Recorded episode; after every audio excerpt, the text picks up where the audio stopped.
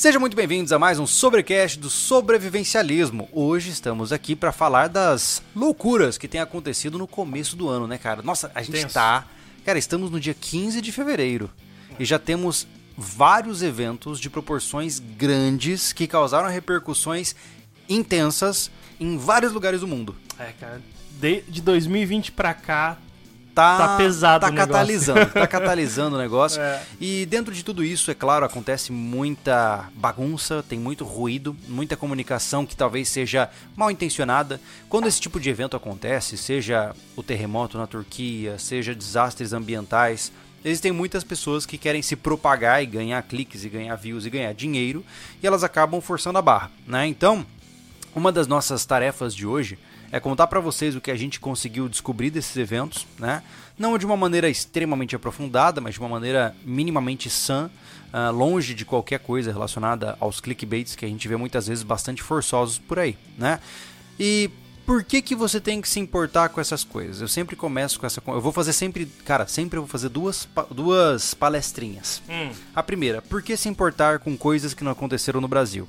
Porque o mundo é interconectado. O que acontece em um lugar gera ondas de reverberações que vão impactar em outros lugares, né? Então, por exemplo, eh, como nós bem sabemos lá, a questão do conflito na Ucrânia, a Ucrânia é um dos maiores produtores de trigo do mundo. Era um dos maiores produtores de trigo. Isso gerou uma, gerou uma escassez de grãos gigantesca em toda a região que era abastecida pela Ucrânia, né? Isso gera repercussões, e aí você tem menos fornecimento, você tem pessoas com dificuldade. Então entenda que algumas vezes problemas como um descarrilamento de trem lá em Ohio pode sim gerar ondas que chegam até você, né? sim, toda, com toda a cadeia econômica que a gente tem, então... Tem ah, até perigos, e hoje, hoje a gente viu até uma notícia que, que em- dá, é, é, passa pra todos nós assim, o problema que é a questão atômica. né? Sim, claro, claro. Nós Então- temos um escalonamento nuclear gigante Exato, acontecendo, então, né? tipo, tem que ficar ligado. Uma coisa que a gente sempre fala, o Júlio já falou em vídeo, não tem que pirar nisso. É, Mas ligado então, você tem que ficar. Aí eu entro na minha segunda palestrinha, Hum. que é a seguinte.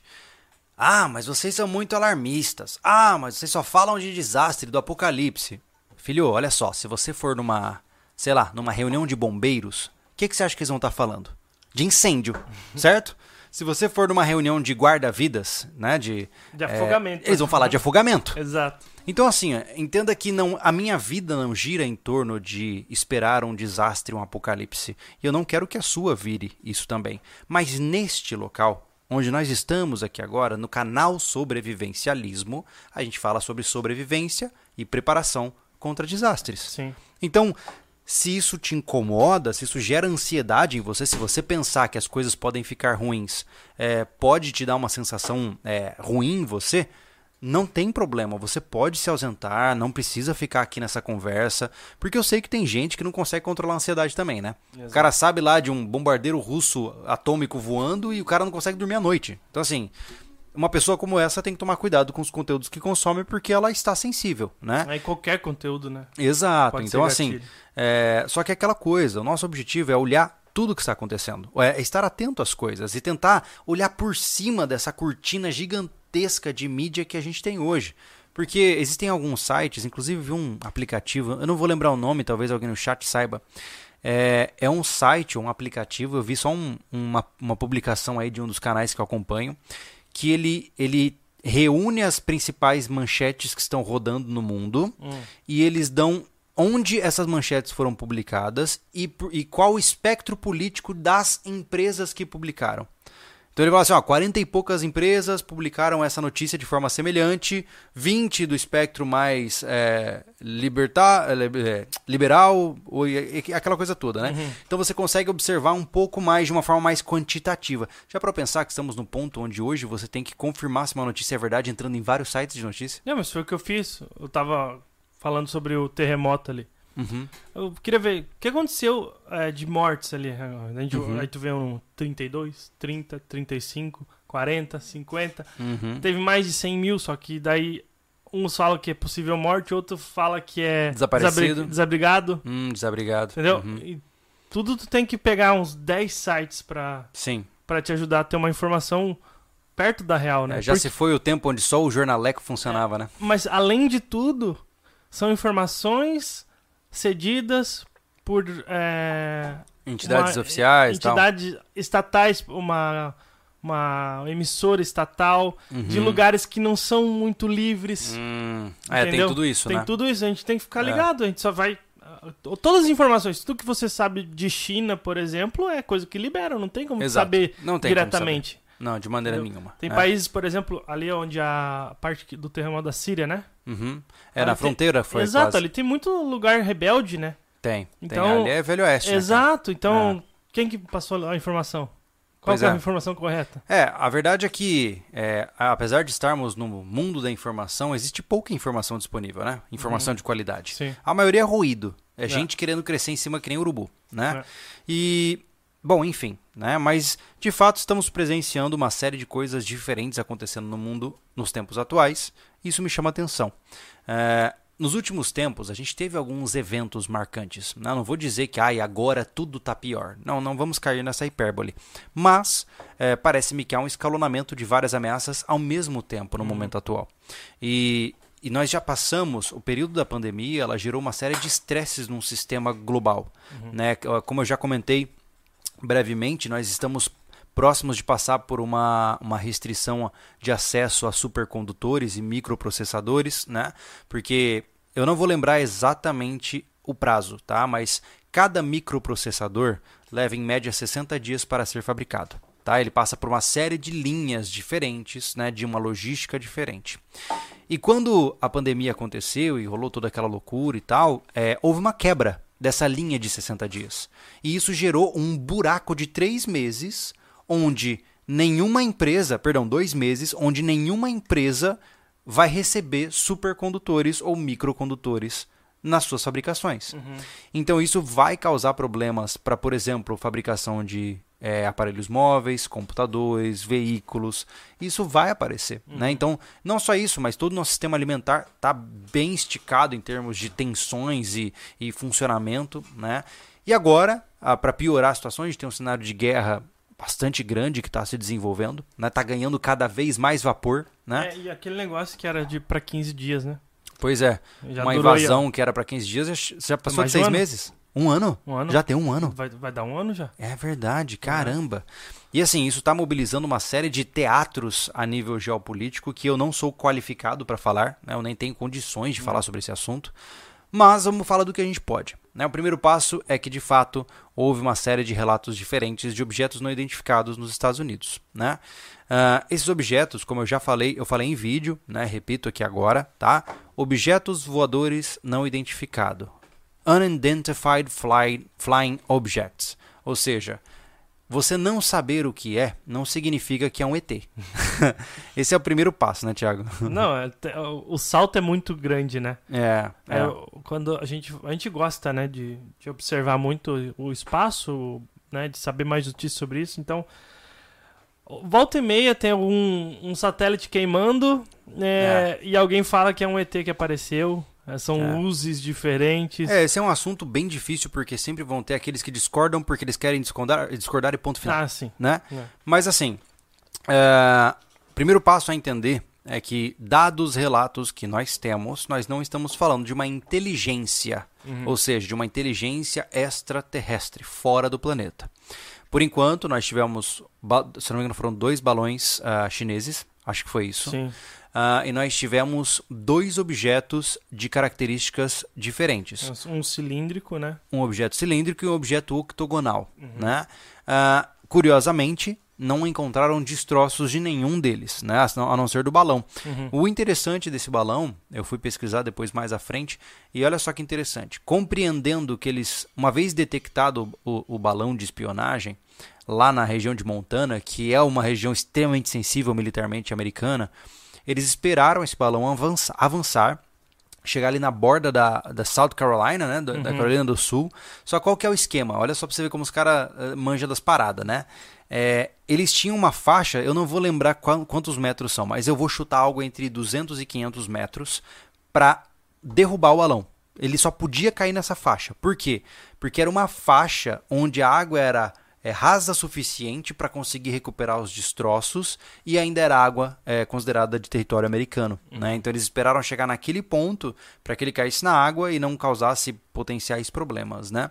Mas isso gerou muitas reflexões e recentemente saiu um estudo muito interessante mostrando que uh, ah, 90% da nação americana pereceria em caso de um ataque com pulso eletromagnético. Caramba. Tem noção, cara? Você tem noção do que é 90% de letalidade? Mas e por qual motivo essa, essa pesquisa deu isso? Porque o que acontece? Você tem um, um. É a velha história do multifatorial. Uhum. Vamos começar do começo, né? Um pulso eletromagnético, para quem não sabe, tá, gente? O EMP, né? O PEM, pulso eletromagnético, ele é originado a partir de uma explosão que gera é, fusão nuclear, né? E aí o que acontece nesse processo é que você tem uma carga eletrostática gigantesca sendo arremessada para fora, para todas as direções, e essa carga, imaginemos entre aspas, é uma onda de eletricidade, tá? Entre aspas, bem aspas, assim, bem grandes. Essa onda de eletricidade, ela não causa nada no nosso corpo, mas em dispositivos sensíveis que têm, por exemplo, circuitos muito pequenos como um celular, ela causaria sobrecarga nesses circuitos. Ou seja, é como se fosse uma eletricidade estática que bateria nas tuas placas de computador, num módulo de um carro, numa placa de celular, ia fritar o negócio. Então, o seu celular ia simplesmente apagar, seu carro ia parar de andar, provavelmente os aviões cairiam do céu, uhum. né? Não conheço o nível de isolamento de aviões para esse tipo de situação, mas enfim, é uma situação drástica, tá?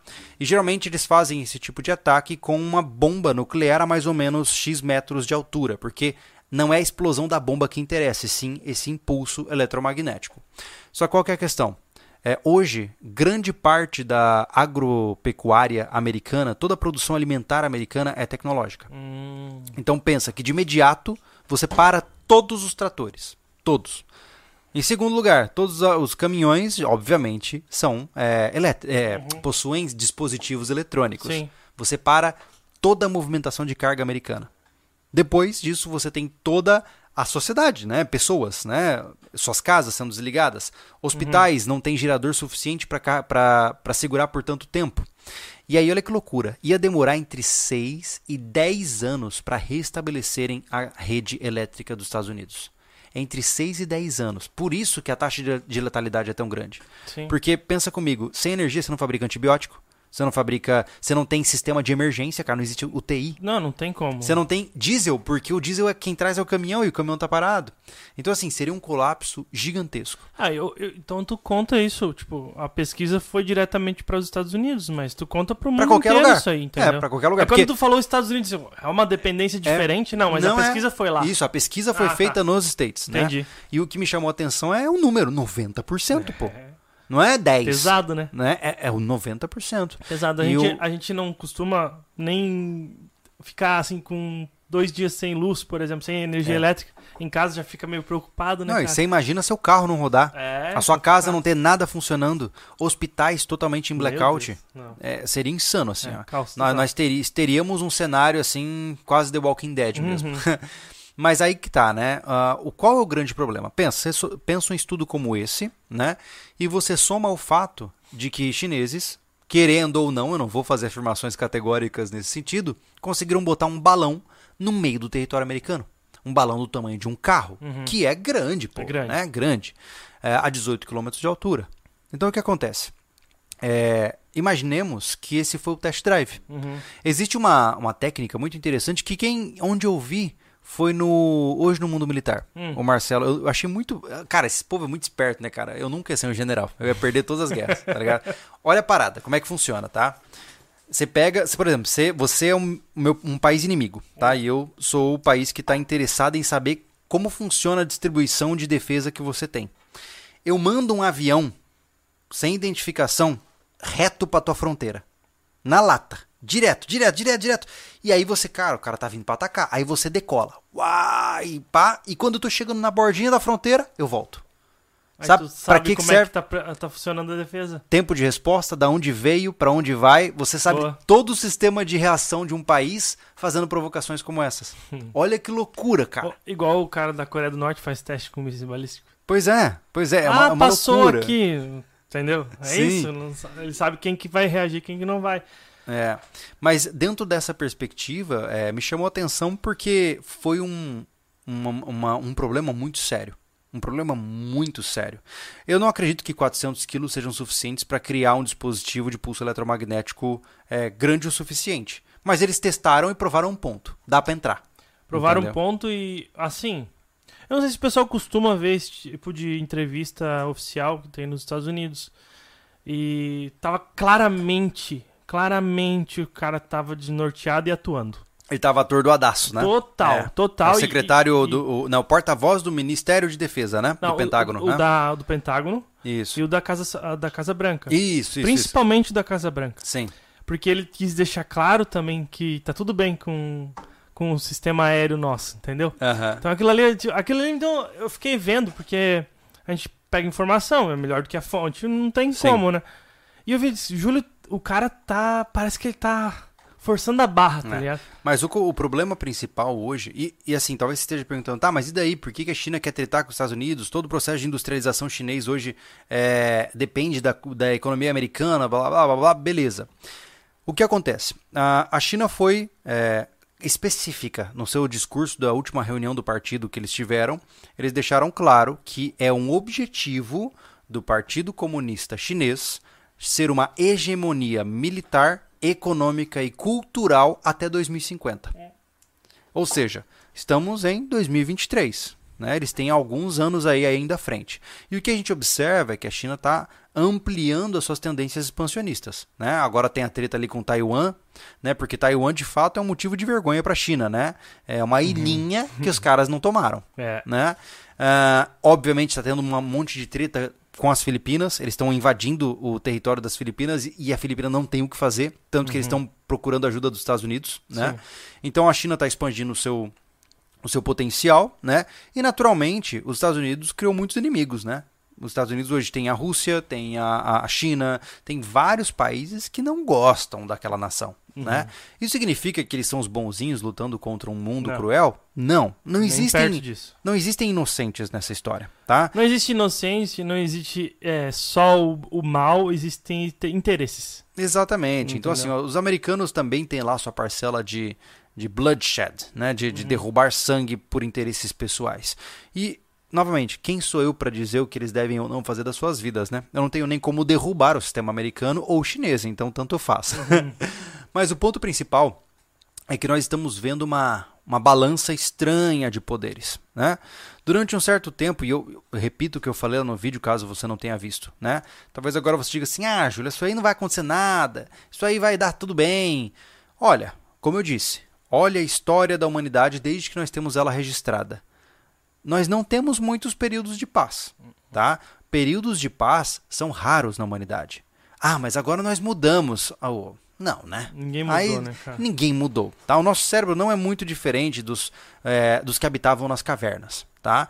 Ah, entenda que você não tem uma neurofisiologia diferente de um cara que viveu na época do sistema feudal, por exemplo. Do si- sistema feudal, nunca. né?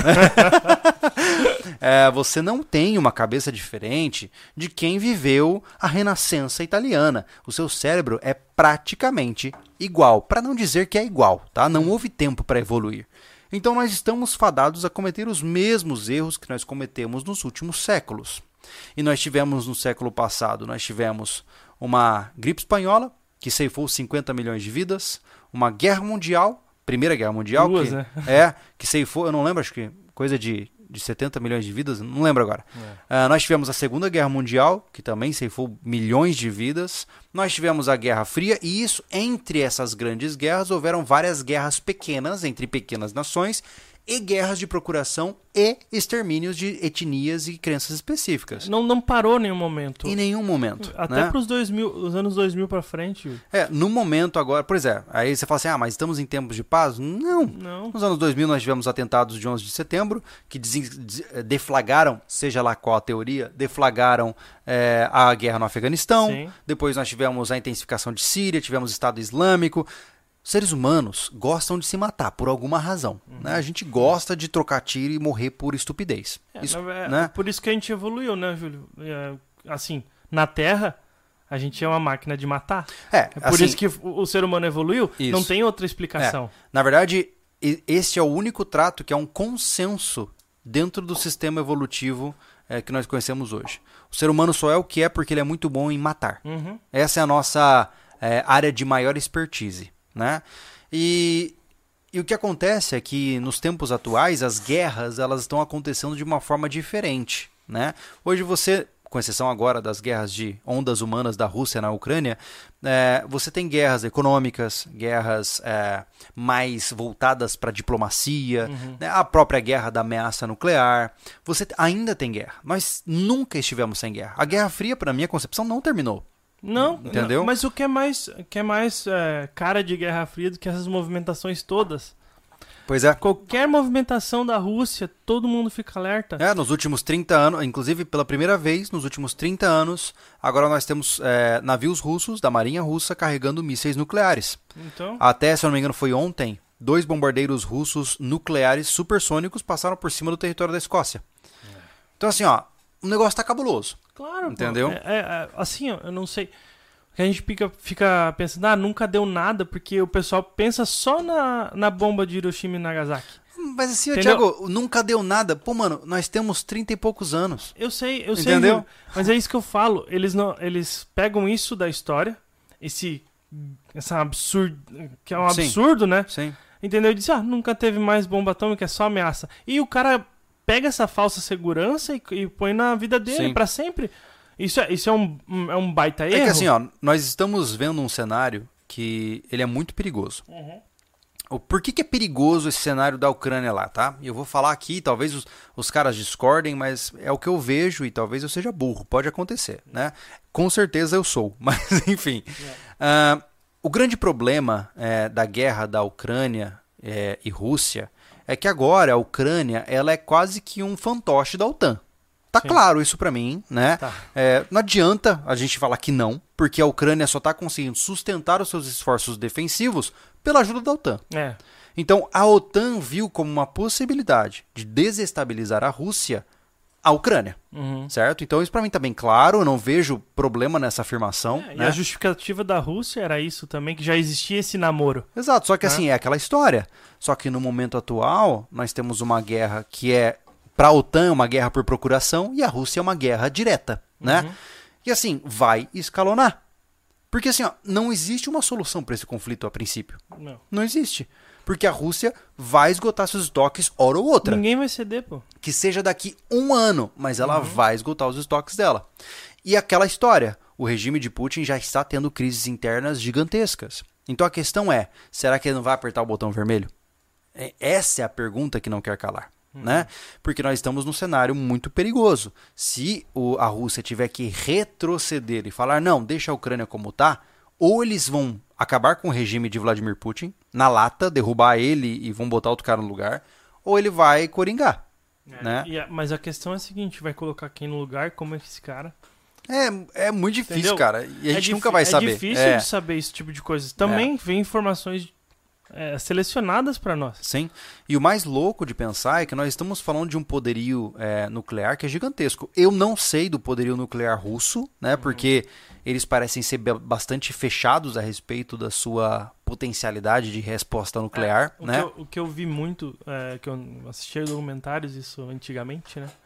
Era, era o maior poder nuclear possível no Uhum. mundo, só que assim, tudo sucateado. Mas quem garante que não teve evolução? Eu não sei. Não dá pra saber. Cara, pode ser o, o especialista nisso. Mano, é Tem- só você- se- só vou acreditar em ti se tu foi lá. Mano, você pode. Olha pra Soyuz, Uhum. entendeu? Olha pros foguetes é, da Roscosmos. É só velharia, mas que funciona. Funciona. Entendeu? Então eles podem ter, sei lá, uns 10 mil ICBMs lá guardadinhos que vão funcionar na base do tranco, empurrando pra, pra sair, mas vai sair. É, Entendeu? verdade. Só que aquela história, a gente não tem noção, cara, é, do que a gente tá falando. Porque, por exemplo, um submarino da classe Ohio, americano, se eu não me engano, ele carrega 16 ICBMs. Hum. Os amigos que são especializados vão, vão me corrigir aí. Mas se eu não me engano, esse um, um único submarino carrega 16 mísseis in- é, é, balísticos intercontinentais, dos quais cada um destes mísseis carregam até 12 ogivas independentes. Ou seja, um único submarino desse é capaz de obliterar a Europa, por exemplo. Né? Um único submarino. Existem vários. Né? Então é uma, é uma insanidade, assim, é uma coisa incrível de você pensar que, que exista. Né? Por que, que você ficou perturbado? O que aconteceu? Não, não. Não tô perturbado. É só porque o, ra- o rapaz lembrou de uma coisa que foi. Uhum. que eu vi no noticiário que declarou apoio à Ucrânia, né? O governo brasileiro. Ah, é? É, teve algo parecido com isso? Em vez de ficar neutro, como a gente Hum. sempre fica, né?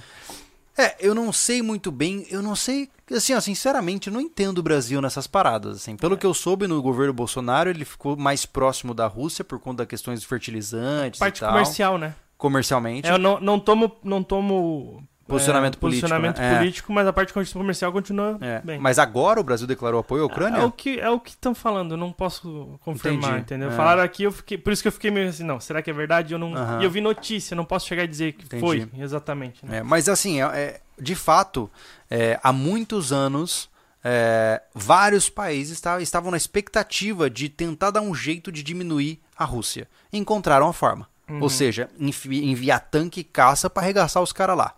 Eles estão certos? Na minha concepção de afegão médio aqui, que não importa o que eu penso, não. Uhum. Né? Ah, mas a Ucrânia sempre foi da Rússia. Tá, mano, mas depois eles viraram independentes e agora viraram um país. E agora estão querendo é tomar de volta. o Portugal querer É, tomar exato. o Brasil? Seria, se você defende que a Ucrânia sempre foi russa, você tem que falar que o Brasil sempre foi de Portugal Uhum. e tem que deixar eles invadirem o seu, o seu país, né? Então, na verdade, se a gente levar por consideração tudo isso, nós somos dos, sei lá, homo sapiens nômades.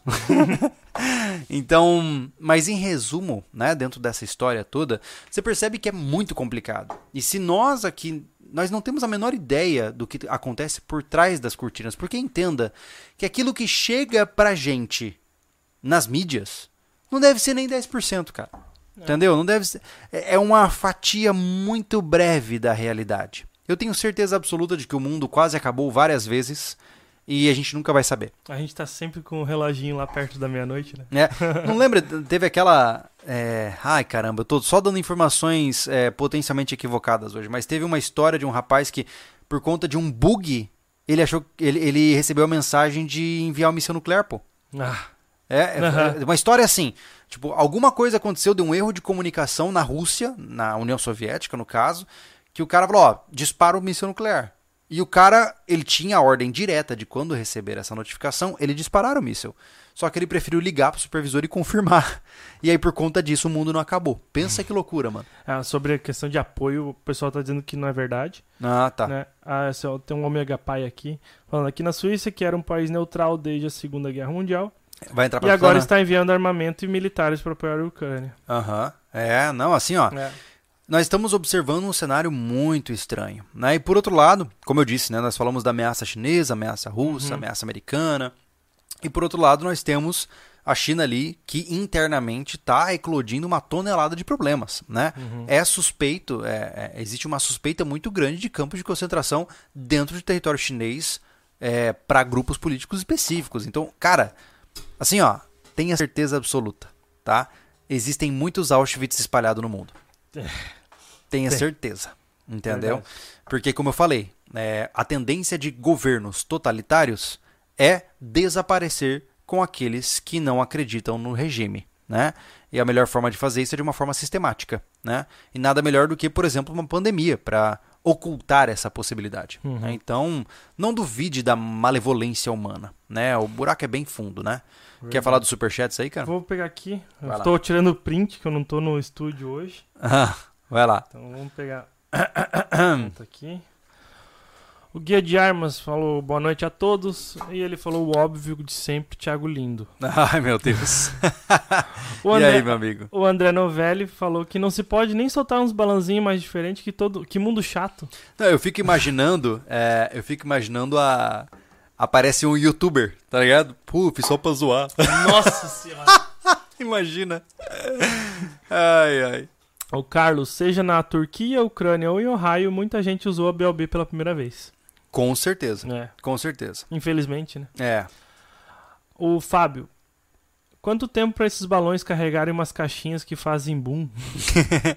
é como eu falei, foi um... Estamos vendo o furacão se armando no horizonte. Eu vejo assim, ó, mano. Você vai pra autoescola antes de sair pra rua, né, cara? Hum. Entendeu? Ou você, sei lá, você aprende na fazenda antes de dirigir na, na estrada. É a mesma coisa. Mandaram uma, um teste. Foi só um teste, né? Então, enfim. É. Ma- tem mais? O Juan Siqueira, ele falou que no fim, no fim das contas, os- os Habsburgs e Rothschild controlam os Estados Unidos e o Ocidente estão lucrando com ambos os lados, levando bilhões de dólares, donos do Fed e do FMI. É, eu- assim, ó, eu não sei dizer um dos grandes problemas sistêmicos dos Estados Unidos e ao mesmo tempo uma das coisas que salva os Estados Unidos é o lobismo político, né? Uhum. Porque no Brasil é proibido, né? Você fazer lobby político, Uhum. né? Você não pode, por exemplo, chegar pra um cara em período de eleição, pra um candidato e falar assim, ó, mano, se você for eleito, cara, eu vou te dar isso, vou te dar aquilo, tal, ó, conta com o nosso apoio aqui. Se eu fizer isso, por exemplo, com um candidato, eu vou preso no Brasil. Nos Estados Unidos, isso não necessariamente é é ilegal, né? Você pode oferecer apoio, inclusive apoio financeiro para campanhas eleitorais. E é por isso que você tem esse jogo de poder constante lá dentro, que muitas vezes estraga as coisas, mas muitas vezes também diferencia aquele país, né? O, o Jair, o Jair César, seria ótimo ter uma versão nacional do Strenuous Strenuous. Strenul Lives. É algo que só vejo vocês como capazes de fazer. No mais, parabéns pelo canal. Ou sempre a caminho da minha fazenda aqui no, em Pernambuco. Oh, coisa boa. que legal, cara. Que legal. É, eu não conheço a Strenuous Lives. Eu vou, vou- esse nome não me é estranho, cara. Não me é estranho. Mas eu vou, vou procurar, tá? Obrigado pela, pela sugestão também. O Fábio falou que lobby não é mais proibido. Ah, é? É. No Brasil? Hum. Falou Então tá logo bom. depois da nossa fala, então po- possivelmente. Ah, então tá bom. O Pedro, boa noite, senhores. Fugindo do tema, mas estou fazendo uma arte pra vocês. Mando logo, mando logo no e-mail. Abraço, estejam preparados e ocultos no mato. Obrigado, Valeu. Pedro. Obrigado, cara. Obrigado É pela, aí. pela, pela dedicação aí também, né? é, isso aí mesmo. Tudo certo. Tudo certo? Ótimo. Então, bom, o nosso primeiro tópico era coisas voadoras, É. né? Que naturalmente desencadeou essa conversa sobre o desbalanço político global e aquela coisa toda, né? Uhum. Recentemente agora tivemos um desastre de proporções bastante severas eh, em Ohio. Ohio é um estado nos Estados Unidos eh, que de certa forma, não vou dizer um estado, talvez seja uma, como que é o nome? É uma, oh meu Deus, né? Eu tô com república na cabeça, é uma, fala pra mim. O quê? É uma, ai meu Deus. Eu- eu o Ohio. Ohio não é o estado, ele é uma província. Província. Provi- Ah. Isso, província. Boa. Obrigado, Ó, Thiago. província. Isso, Thiago, isso, boa. Assim, ó. Nem 100% das vezes eu tô conversando contigo, eu tô lendo Tá o chat. tudo bem. O, o Thiago fica na dupla personalidade, né? Mas é. ah, ó, um monte de, eu tô lendo daqui, ó. É. Província, província. É, enfim, o Ohio é uma província do, da, da União Americana, né, os Estados Unidos da América, e dentro de Ohio aconteceu um desastre químico recentemente, né? Ah, isso tem a ver com a gente? Não necessariamente, mas chamou atenção por outras coisas. Veja só, um, um, um trem carregando vários vagões eh, descarrilou e desses vagões que descarrilaram, 10 possuíam substâncias altamente tóxicas. Esses vagões caíram né, e ficaram ali derrubados, e aí eles geraram um risco gigantesco, que era o risco de explosão. Esses materiais eles eram utilizados na indústria na fabricação de plásticos. Eu não vou acertar o nome dos materiais aqui agora, tá? Mas é umas paradas que tem clorido no nome. É aqueles tetrahidrocloridro e blá blá blá blá, blá né? Então, como eu não sou químico, eu não vou entrar nessa, nessa, nessa ideia. Mas a questão principal é: ah, esses vagões caíram, e então, para que eles não explodissem, o governador definiu que eles iam drenar parte deste líquido e começar a incendiar este, este, este material para que a sua toxicidade fosse mais controlada, ah, enfim, nesse desastre como um todo, né? O problema é que quando eles começaram a queimar esse- essa situação, ele avisou: ó, quem mora a pelo menos um quilômetro e meio do descarrilamento precisa desaparecer, vaza, evacue, suma, porque quem morar nessa área de um quilômetro e meio vai morrer. Essa é esse o nível, é grave risco de morte Sim. ou risco de perder a vida, dizendo melhor. Eu aprendi que risco de vida é só quando você está tendo coito. então eu vou ter que falar sempre risco de morte, já aprendi, tá? Obrigado aos que me corrigiram. Enfim, eu tô, tô sendo honesto, né? Mas. Mas. Mas o que acontece é, é o que acontece é o seguinte, né? Eles evacuaram essas pessoas que estavam nessa região, começaram a queima, só que essa queima durou mais de seis dias. E esse material, quando queimado, ele se concentrou na atmosfera. Ele não deixou de existir. Ele se concentrou na atmosfera. E aí então uh, o governo começou a dizer que ó, agora está tudo suave. Quem mora relativamente próximo pode voltar. Os níveis de toxicidade estão tudo bem. Pode voltar para suas casas. E aí nisso começa a vir um monte de relatos de várias pessoas. Cara, o cara tirou o, ca... o, ca... o cara abriu a porta pro cachorro fazer xixi no mato e voltar, o cachorro não voltou, morreu. Um outro que tinha criações de raposas perdeu todas as raposas. Um cara que tinha um celeiro cheio de galinha perdeu todas as galinhas. Meu... E o governo falando que não tinha mais poluição. Nos riachos tinha peixe morto, mais de 3.500 peixes mortos, é, sapo e aquela coisa toda. Então, o, o, aí o que, o que chamou a atenção, né? Poxa, foi um dos desastres ambientais que deveriam tomar a mídia como um todo, né? Por que, que não tomou? Por que, que foi um desastre tão sério, mas que não tomou? Aí eu comecei a pesquisar. Por ser muito sério? Não é aí que tá, cara. Hum. É, é como eu falei, entra no problema do, do tal do lobismo lá. Hum. Você vê como a parada é feia, né? O que acontece? Uh, um cara que é o conhecido como um, Sil Cagiano, ele falou, ele é especialista em materiais é, perigosos, né? E ele era o ex-chefe do, do departamento de bombeiro lá da cidade uh, de Youngstown Fire. Eu acho que é isso, aproximadamente, tá? Hum. O que ele falou foi o seguinte: basicamente a gente mandou um míssil nuclear numa cidade com químicos para que a gente pudesse abrir a estrada, a railroad, ou seja, a, a, os trilhos de trem. O que acontece? É, aí você começa a falar, como assim? Do que, que ele está falando? Né? Uhum. Olha que loucura. É, os trilhos de trem que passam por aquela cidade são de uma companhia, a Norfolk Southern, uh, Nor Norfolk Southern, Southern. Uhum. Uh, e é uma companhia que neste último ano conseguiu atingir recordes de faturamento de 4,8 bilhões. Essa empresa ela é conhecida por utilizar do lobismo político para não, não permitir upgrades de seguranças nos trens. Por exemplo, o Obama tinha assinado um ato de não sei o que lá, não vou lembrar agora, para que teria condições de reduzir os riscos de acidentes com ferroviários, né? Aí o Trump derrubou esse, esse, essa parada. E aí, resumindo, é, os trens, especialmente dessa companhia, eles usam tecnologia da época lá do Maria Fumaça, praticamente. Então, segundo a união de funcionários que trabalha para essa empresa, mais descarrilamentos provavelmente vão acontecer. E aí, para piorar a situação, né? Eles, a, a companhia de trens ofereceu 25 mil dólares para ajudar a comunidade. 25 e... mil dólares. Tipo, não é nada. Cara, isso, né? é, isso é uma. É uma afronta, né? É uma afronta, mas é. É, depois eu não sei, a hora que tu dá a deixa, eu vou te falar sobre os dois últimos. Não, os dois é. outros. Uhum. são semelhantes o, o jeito. Como roda o jogo, né? Que roda. É, mas assim, ó, só pra concluir, por que, que eu tô falando desse desastre que não tem nada a ver com o Brasil, né? Uhum porque mostra um comportamento e mostra que desastres ambientais podem atingir você, uhum. né? Podem realmente chegar até você. Se imagine que nós achamos muitas vezes, né, na nossa van é, imaginação de que os Estados Unidos é um país mais organizado e tal.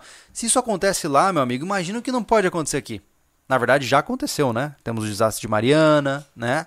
Que são desastres. Mariano teve um Césio em. Césio 137, em né, Goiânia, em Goiânia. Né? Então, nós tivemos desastres gigantescos também em território nacional. Brumadinho, né? é isso? Brumadinho. E até hoje, pelo que eu recebi de relatos, me corrijam se eu estiver errado, Mariana não existe mais. Uhum. É uma uhum. cidade que não, não funciona mais. Deus. É, então, enfim. Mas você, você até separou, né? É, outros desastres então, que a gente então, poderia conversar, eu tava, né? Eu tava falando, eu tava vendo isso e quando, quando tu falou sobre o que, que vai dar, não vai dar em nada, esse tipo de coisa, por uhum. causa do lobismo, eu pensei, caramba, esses dois desastres aqui, o, o vazamento de dioxina em Seveso, na Itália, e o desastre de Bhopal, na Índia. Uhum. Os dois não tiveram conclusões, entendeu? Os, os culpados simplesmente Só? aconteceu de sumir. Que loucura, é, cara. Essa dioxina aí foi um, um, problema que deu lá nessa cidade de, italiana aí, que simplesmente ela uh, teve problema com a água lá, deu a pressão demais, de repente misturou dioxina com, com água e, e deu uma exotérmica, liberou Uhum. calor, Uhum. criou uma nuvem e instantaneamente caíram pássaros da, da- Meu, do ar. é tipo um Baigon supersônico. Exato. É, instantâneo também teve gente com, com diarreia, criança, entendeu? Meu. Não teve mortes ah, Uhum. consideradas, pelo menos na notícia que eu vi, Uhum. só que foram 75 mil animais mortos, Caramba. entendeu? E deu em nada. Simplesmente deu em nada. É muito dinheiro, né, cara? É muito dinheiro, cara. É muito dinheiro, assim, mano. ó, Não é, dá pra entender, cara. Empresa de transporte envolvida, Nossa passou... Senhora. O que acontece? E outra, é Itália, né? Não é, sei lá, Não, o Sudão do Sul, não, tá é, tipo, não é a Índia que a gente espera esse tipo de coisa também, né? É, Essa de Bhopal aqui, que eu, faz, faz mais de 35 anos eu tava, tava por aqui, ó. Hum. Essa aqui é a- o isocianato de metila. Eu não consigo pronunciar isso aí. Essa daqui foi poderosa, cara.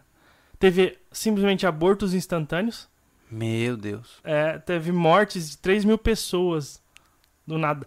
Até, até 2000 foram mais de 50 mil pessoas tendo se- consequências disso. Que loucura. Isso foi lá em 84, tá?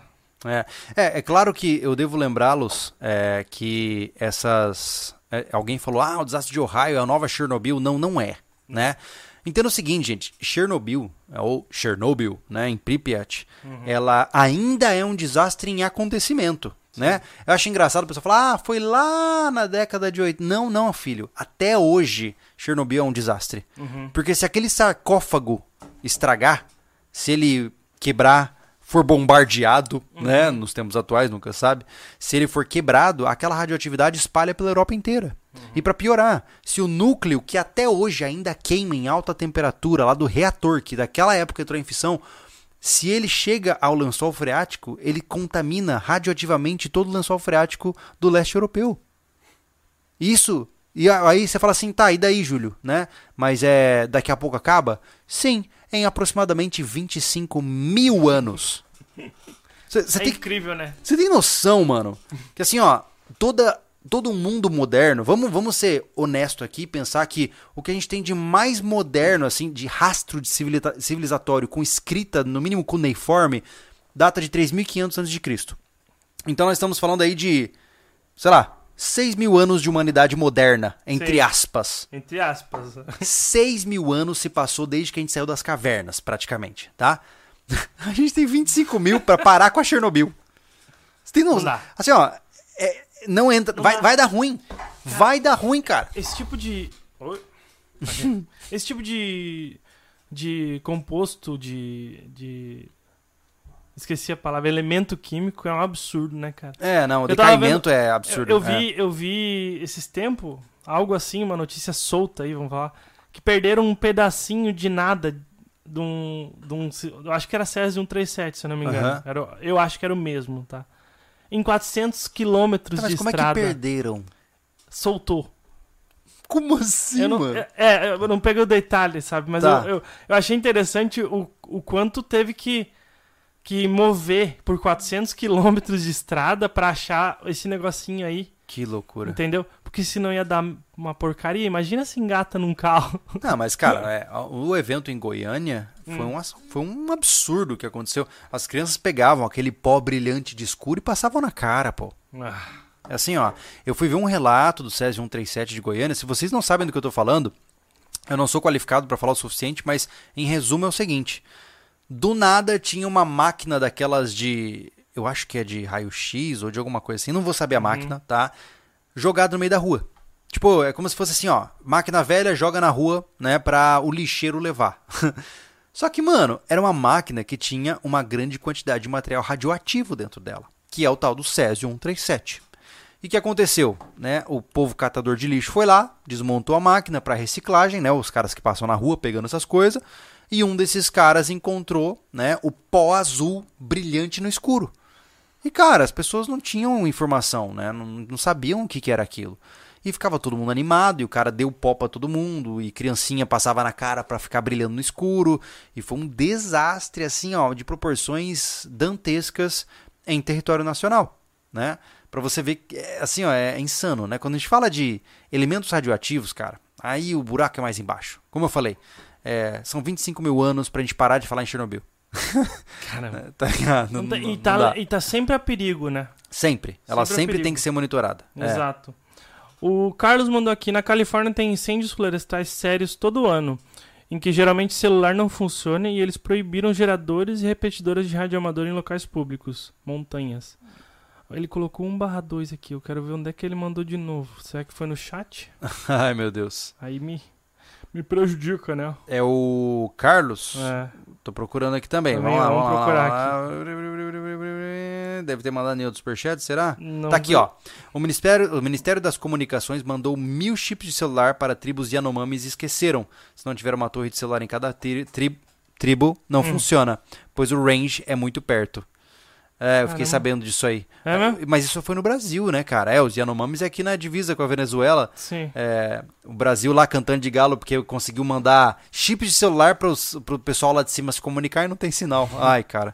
Eu fiquei sem retorno aqui, ó. Meu fone caiu. Ah, Eu estou o- surdo. O Dorel Norato falou assim: boa noite, meus caros. Na verdade, a cidade destruída foi Bento Rodrigues, subdistrito de Mariana. Que não existe mais, Júlio. Aqui tem mais um superchat ali pra cima. E peço desculpas pela Ah, pronto. falha feito. de hoje aqui, porque não tenho. É, na verdade eu, eu deixei É. o meu tablet em outro lugar. É, Fower. Save my du- Duris. Olha aí o homem.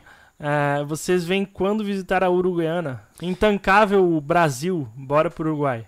Tchê, esse seu fronteirismo aí não é pra mim por enquanto. Mas é, eu admiro o seu posicionamento, acho bem legal. É, quem sabe no futuro. É, eu estive em Riviera, ali na Tríplice, né? Na, na Tríplice Fronteira ali. É, foi no, no Rivera. Fronteira. Isso, isso, Ah. Ribeira. Ah. É, como que é? Santana do Livramento. Santana do É, Livramento. eu não conheço muito do Rio Grande do Sul. Gostaria Ah. de conhecer. Também não conheço. Olha aí. Não tenho o, vontade. o desativado. Ah, des- vocês vão ficar dando corda pra esse monstro mesmo? Que isso? Ó, quando chega a Supernova SV, Thiago tá lindo hoje. Ah, meu Deus do céu, Ah, cara. E falam todos os dias isso pra mim, né? Cara, que coisa triste né, isso, cara? cara. Que coisa triste. É coisa, né? Aqui, ó. Ó, o Marcos falou o seguinte, ó. Tá aí, Marcos. Obrigado pela correção, tá? Ele falou: a máquina de raio-x estava dentro de uma clínica abandonada. Os catadores invadiram o prédio, desmontaram a máquina e retiraram a peça que continha o césio e foram vender no ferro velho. Tá aí. Então tá bom. Muito obrigado pela correção. Como eu disse, eu não lembrava exatamente de como a história aconteceu, tá? Eu, eu- usaram de psicologia reversa aqui o, o Alan, Hum. o Josué Alan, né? Hum. Eu, eu vou ler o Pix. Ele disse pra eu não ler, eu vou ler. Ah, tá bom. Enquanto isso, eu vou fazer o seguinte: ah, o nosso amigo pediu o Supernova SV, ainda não chegou, mas chegaram muitos o que, é produtos. supernova? Uma supernova? Ah, simplesmente uma supernova? Tudo indica que sim. Caraca. Mas a Kellen, a sua digníssima esposa, Uhum. ela falou: a supernova não chegou, mas produtos chegaram. Olha só, essa semana, eh, se tudo der certo, a gente coloca. Você tem alguma ideia de prazo pra colocar lá na loja? Na loja? É. Os produtos? É, Já, falar agora mesmo. na lata. Antes do Pix. Antes do Pix. Temos a loja no, na TV. Olha aí, perfeito. Exatamente. Timing exato. A gente ia falar, assim, ó. A Kelly acabou de liberar os produtos na loja. Olha aí, que coisa boa. Gente, a gente tá é, trazendo, a gente tá trazendo alguns produtos diferentes para vocês, né? Se vocês quiserem conhecer, fiquem à vontade. A gente sempre faz com o objetivo de fazer algo que agrade vocês, né? É, a nossa loja é uma forma de você apoiar as nossas iniciativas de uma maneira um pouco mais direta, né? Muitas vezes você manda um superchat, manda um pix, a gente fica muito agradecido, né? Mas se você quiser receber algo em troca, algo físico, a melhor maneira é com a loja SV. Hã? Pode, pode, mostra, mostra pra gurizada aí, ó. É, então, olha só, nós temos agora três canivetes que estão chegando para vocês acompanharem. Né? O Thiago vai mostrar aí para vocês. Ó, esse aí é o Razilo, é um canivete estilo navalha, tá? Ele tem pouquíssimas unidades. Se você quiser, fique à vontade. Aos amigos que estão só em áudio, eu peço desculpas, mas é porque a gente tem que fazer o nosso merchan. Esse, É, esse aqui só tem três, tá? só tem três desse aí. Caramba! Olha aí. Nós temos um clássico pica-fumo para quem curte. Canivete daquele estilo padrão, cara, de quem já sabe que o avô tinha um desses. Então, você pode ter um também. Esse aí tem o brasão ali, tem na verdade os nossos riscos ali na lâmina. E tem o SV do outro lado também. Bem legal, tá? Já tá disponível na loja. Esse é um. um- inclusive, esse canivetinho aí foi testado na Praia do Cassino. É, Ele descasca a laranja. Descasca a laranja encontrada na beira do mar, trazida por Iemanjá. e aí, por fim, nós temos o Porte também. O Porte é um canivete bem slim, bem, cara, bem fininho, bem leve de usar. É um canivete com clipe embutido que você já pode colocar nas suas calças ali para você carregar no seu bolso. Cara, é uma ferramenta de corte que com certeza você pode estar é, se, enfim, se utilizando aí nas suas rotinas diárias. E por fim, a nossa parceria com a Stone Water, nós temos aí as nossas garrafas com filtro portátil. Essa garrafa aqui, ela é de plástico trita, então é muito resistente. Quem viu o vídeo lá da Stonewater sabe. E o filtro filtra até 99,9% das bactérias, reduz presença de materiais pesados, metais pesados, e inclusive reduz, na verdade, evita uh, a presença de trialometanos dentro da sua água. Então tem muita coisa massa que a gente está tentando trazer para vocês. Fique à vontade, lojacv.com. Fechado? Ou lojacv.com.br. Vamos, Diga. vamos ler Pix. Fala pra mim. Tá? O Felipe Assunção mandou um Pix falou: Um, esse ano teremos é, Refúgio 2.0 Casa Mãe? Casa Mãe. É, inclusive, vale lembrar, é, foi quem o Felipe? Uhum. Tá, então Felipe, é, você talvez vai perceber que nos próximos episódios do Rancho a gente está adotando uma, uma identidade mais de ah, refúgio, né? Quando a gente foca muito em construção, é, especialmente nesse momento do Rancho que a gente está fazendo nosso depósito, depois a casa-mãe e tal, não tem muito tempo para conversar. Então a gente fica bem focado no trabalho e a câmera se torna quase que como uma câmera para você ficar olhando, como se você estivesse ali vendo a gente trabalhar que é o que a gente fazia no refúgio. Então talvez você goste, do, especialmente agora dos próximos episódios do Rancho, acho que você vai gostar sim, tá? Tem pouca fala e bastante trabalho. E ele perguntou também se haverá uma festa quando quitarem o rancho. É, na verdade, inclusive, é agora esse mês, né? Esse mês é o último mês. Olha só, dia 20? Dia 20. Olha aí, daqui cinco dias, senhoras e senhores, o Rancho SV paga a sua última parcela. E aí a gente faz toda. E a gente se ferra pagando imposto para poder ah, pegar a escritura, óbvio, né? Mas aí a gente termina de pagar. é, mais, né? é mais uma parcela, né? A É. escritura. É, na verdade, para pagar a escritura é mais uma parcela, É. exato. Bem, bem colocado. Bem é. assim. Então, mas enfim, este mês a gente termina é, de pagar o rancho, finalmente, cara. Nossa, Uhum. é, foi muita luta para chegar até aqui, né? Mas só estamos começando. E nós não temos ainda uma comemoração agendada, né? Nós temos nosso dia 26 de março, que é um dia que a gente comemora o sobrevivencialismo. Eu não, não falo que é a data do sobrevivencialismo no Brasil, porque tem muita gente querendo é, carregar esse ímã para você, mas na minha concepção é o primeiro dia da postagem do blog do sobrevivencialismo. É né? o dia do sobrevivencialismo. da Entenda nossa o sobrevivencialismo como isso aqui. é Entendeu? E a Isso. gente incentiva a quem curte o Isso. jeito que a gente divulga a Exato. comemorar também, na sua então, casa que seja. dia 26 de março é o dia é, que nós comemoramos o surgimento dessa nossa iniciativa. E a gente faz geralmente um churrasco entre nós, chama alguns amigos. A Uhum. gente, no futuro, eu adoraria fazer quase que uma, um evento mesmo, sabe? Uhum. Levar 500 pessoas pro rancho e fazer uma loucura lá, sabe? 500 pessoas no rancho. É, a gente dá um jeito, dá um jeito.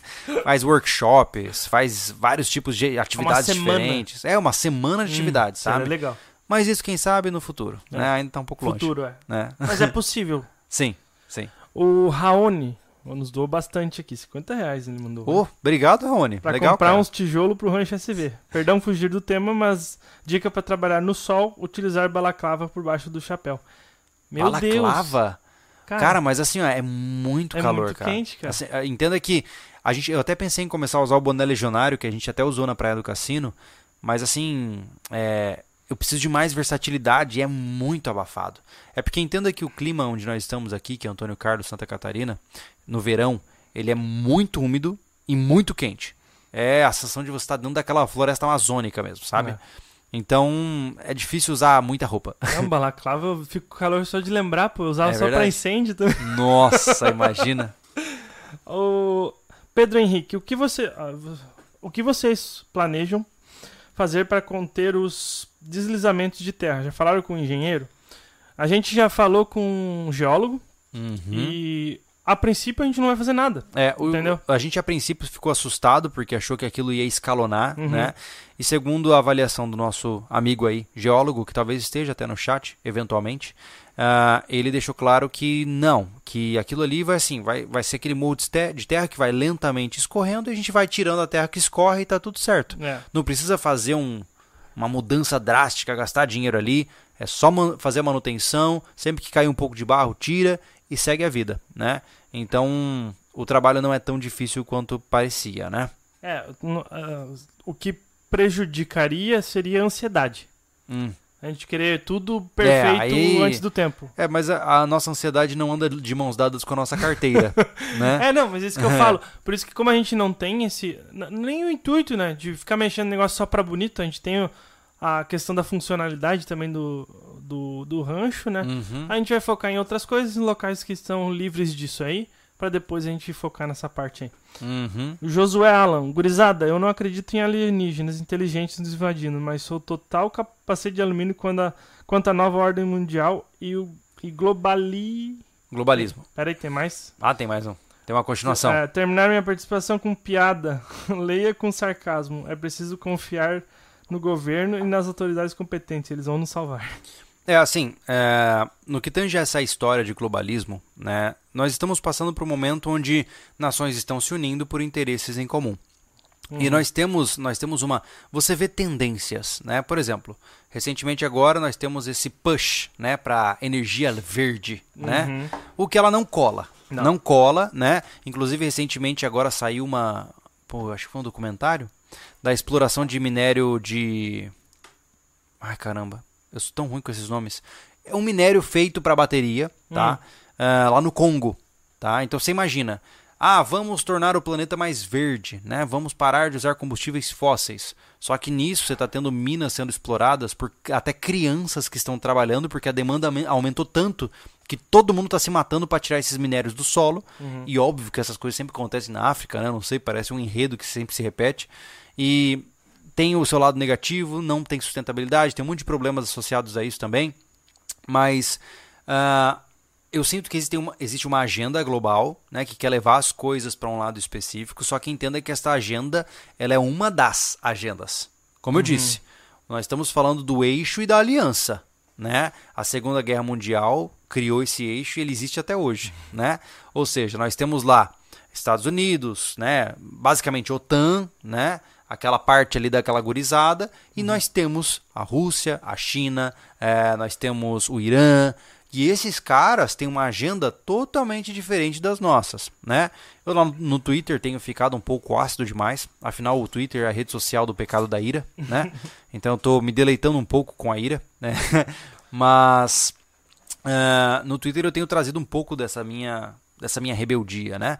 Recente, eu acho que talvez porque recentemente eu tenha começado a ler o, o compêndio de, de palestras, é um basicamente é um, um, um, um acúmulo de seminários de, de, de Yuri Bezmenov, né? Uhum. Para quem não conhece, é, tem um, um livro de uma, uma editora independente, eu não vou saber o nome dessa editora de cabeça agora, que é o livro é chamado A Teoria da Subversão de Yuri Bezmenov.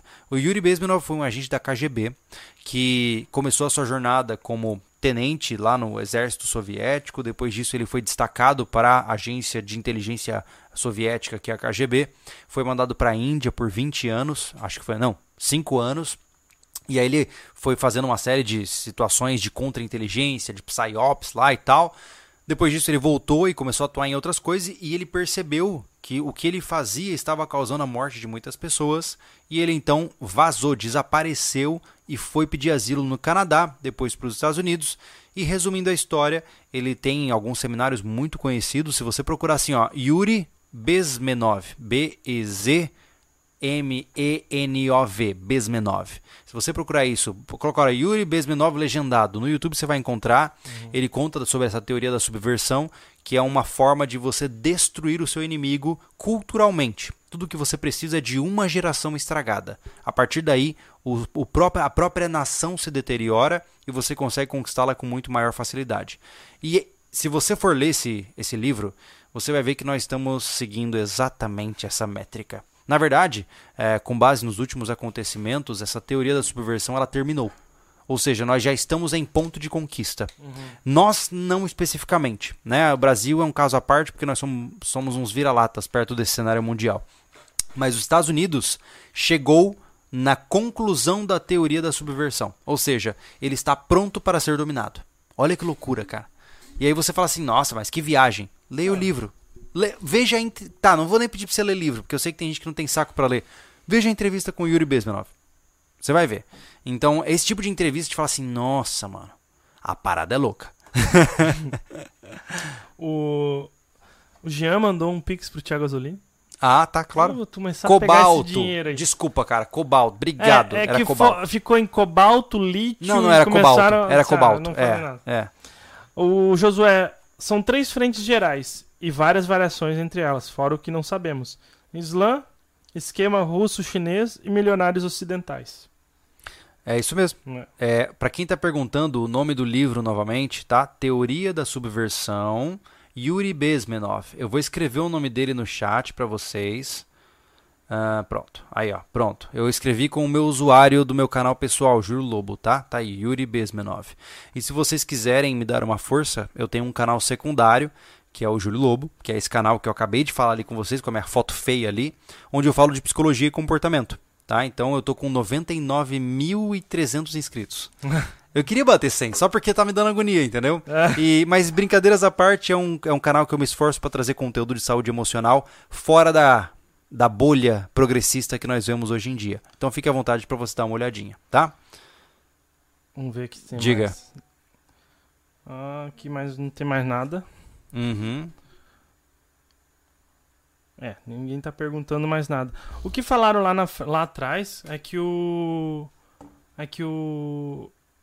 Sobre a questão lá do, do Lula apoiar a coisa, diz Uhum. que ah, houve essa. Essa, outra, Hum. essa notícia aí de sair do Uhum. muro. Falar Uhum. também. Então, é coisa que a gente fica meio cabreiro, porque a gente não tem muito o que ficar pegando Uhum. problema dos outros pra resolver, entendeu? Certo, certo. Então a gente já tem muito problema aqui dentro, né? É, é que, é, é que assim, ó, a gente tem muitos frontes diferentes para atacar, né, gente? A gente Uhum. falou bastante coisa relacionada ao mundo, né, global, né? Mas o Brasil também tem as suas dificuldades, né? O problema de falar de Brasil é que o chat vira uma loucura, né? Assim, ó, eu, eu, eu fico penalizado, cara, do fundo do coração, cara. Eu fico penalizado de ver que pessoas não conseguem mais dialogar. Elas não conseguem ouvir uma opinião que elas não concordam. Elas entram em uma raiva ensandecida e querem propagar a sua verdade. E isso me deixa triste, porque é uma, é uma grande pena. Quando o debate morre, o próximo passo é tiro, né? Hum. Então, eu não, eu, eu geralmente evito. A gente já falou sobre política aqui no canal por muito tempo, né? Mas a gente evita falar de política porque, cara, não contribui. A verdade é essa, né? A gente falou na virada do ano, como eu disse pra vocês, cara, eu vou fazer. Sabe o que eu vou fazer? Eu acho que eu vou fazer que nem aqueles aqueles aqueles pai de santo que chega no final do ano e pega as profecias que acertou pra mostrar, sabe? Porque, cara, virou o ano, a gente falou. Gurizada, se preparem. Temos crises muito grandes se aproximando, especialmente de caráter econômico. Nós temos uma inflação que não vai parar facilmente. Nós temos uma taxa de juros que vai impactar pesadamente em quem tem dívidas abertas, como financiamentos, parcelamentos e semelhantes. Então, prepare-se, elimine as suas dívidas, compre aquilo que você precisa para viver, encontre novos meios de renda, porque o país não vai ficar mais fácil. E não estou falando de Lula e Bolsonaro. É. Estou falando do país, É, o, sistema. O, problema, né? o problema é que a gente já, já explicou isso trocentas vezes e não faz sentido. O, a gente fala sobre política, o sobrevivencialismo é totalmente política, só que a gente não fica falando, atirando essas pedrinhas é, nojentas. Mano, eu de não fala- tenho. De colocar nomezinhos diferentes. Vocês mesmos aqui repetem. é, vocês estão entrando nessa bolha aí e, e são massa de manobra. É, Eu posso ser É. também, eu não tô me excluindo, só que assim, pô, só de falar do jeito que vocês falam, às vezes, o nome das pessoas trocado é, no chat, isso já, já, já diminui bastante o teu discurso, entendeu? É. Não importa, não importa o Exatamente. que você faça. Use argumentos é, e uma, uma fala mais. É que assim, ó, o certinho, problema use é que decoro, né, quando pra- você agride o outro, você peca por falta de decoro. É, Ou seja, quando Antônio fala de João, eu conheço mais de Antônio do que de João. Olha que legal. Então, quando eu vejo você ofendendo uma pessoa, eu penso menos de você. Porque se você não consegue controlar o seu temperamento, não consegue arrumar a sua narrativa e não mantém a sua civilidade e educação para um debate, eu não sei se eu quero ser seu amigo, sabe? Porque eu não gosto de pessoas extremizadas dessa forma. Não, é né? que assim, ó, o que você fala, por exemplo, ah, ou é Luladrão, Aí, ó, não, aí, ó, tá ligado? Esse assim, ó, tipo de coisa que É não- por isso aqui que eu não quero falar de política. Aí começa, ai, Lula ladrão, Bolsonaro genocida, blá blá blá. Eu não me importo com esses caras, eu sei que a gente vai ter um problema sério por conta disso e só que assim, ó, se eu falar o que eu penso aqui, vai dar ruim. É, não Entendeu? tem. é, É, vai dar ruim por quê? Porque ninguém aí está disposto a ouvir o que eu tenho a dizer, vocês só estão dispostos a tretar com quem discorda de vocês. Exato. Então eu não vou falar de política, né? A gente já tentou de várias formas diferentes, nunca deu certo e nunca causou mudança. É. Entenda que na vida, né, conforme a gente vai envelhecendo, a gente aprende o que, que é um discurso, um discurso frutífero e um discurso infrutífero. Justo. Ou seja, você aprende, como Santos o disse lá na Arte da Guerra, né? é, quais batalhas você precisa enfrentar e quais você não precisa. Essa é uma daquelas que eu não preciso, para ser bem honesto. Exatamente. Então, Aqui, ó. Murilo Ramos. Júlio, eu acabei de ver no perfil do Danúzio Neto uhum. que teve vazamento radioativo também agora há pouco em Tucson, no Arizona. Na verdade, não foi um caminhão é, que teve um vazamento químico? Eu acho que foi, né? Eu vi um vídeo do pessoal passando e um caminhão tombado vazando químicos. É mesmo? É. Mas assim, é, em termos comparativos, é um caminhãozinho, né? Comparado a. Né? Mas, é, enfim, depende do que, que é. Agora, esse é o outro problema, né? Sim. Agora qualquer coisa é fim É, do aí mundo. ganha. ganha porque- É, né? complica. Aqui, ver, o Antônio mandou novamente. Aqui. Só mais. Ah, cadê? O Peraí, Ronei. Peraí, peraí. Sérgio. Não. Aqui, ó, Ronei. Ronei. Hum. O que vocês fazem é quase uma faculdade. Quem entender e seguir isso muda de vida. Que legal, Ronei. Mas, Obrigado pela força, cara. valeu. A gente sempre tenta. Eu vejo que um sobrevivencialista ele é, e vocês me ensinaram uma lição muito importante num vídeo que eu fiz sobre. Será que sobrevivencialismo tem sobrevivencialismo de esquerda também, né? E muitos caras de esquerda me ensinaram lições interessantes e me mostraram que não interessa é, qual é a, a posição que você defende, desde que você queira o bem para sua família, que você quer produzir seus próprios recursos, não quer ninguém te enchendo o saco. É. Então, tanto faz quem você defende, no que você acredita. Se você não quer causar mal a ninguém e viver sua vida de boa, massa, bem-vindo ao grupo, É. sabe? É tão difícil hoje em dia, só isso, né? Não me enche o saco. Josué Alan. Só mais um. Leiam Antônio Gramsci e o marxismo cultural, o italiano que teorizou a revolução cultural socialista. É o mais bem. é verdade. O Antônio mandou aqui também. O Josué mandou novamente. Cadernos do Cárcere, o nome do livro. Ah, o nome do livro do, do Gramsci. Uhum. Olha só, o Gian falou aqui, ó. É, ele disse que se surpreendeu com a nossa capacidade técnica de segurança na operação Usina Nuclear de Angra 2, onde ele estagiou.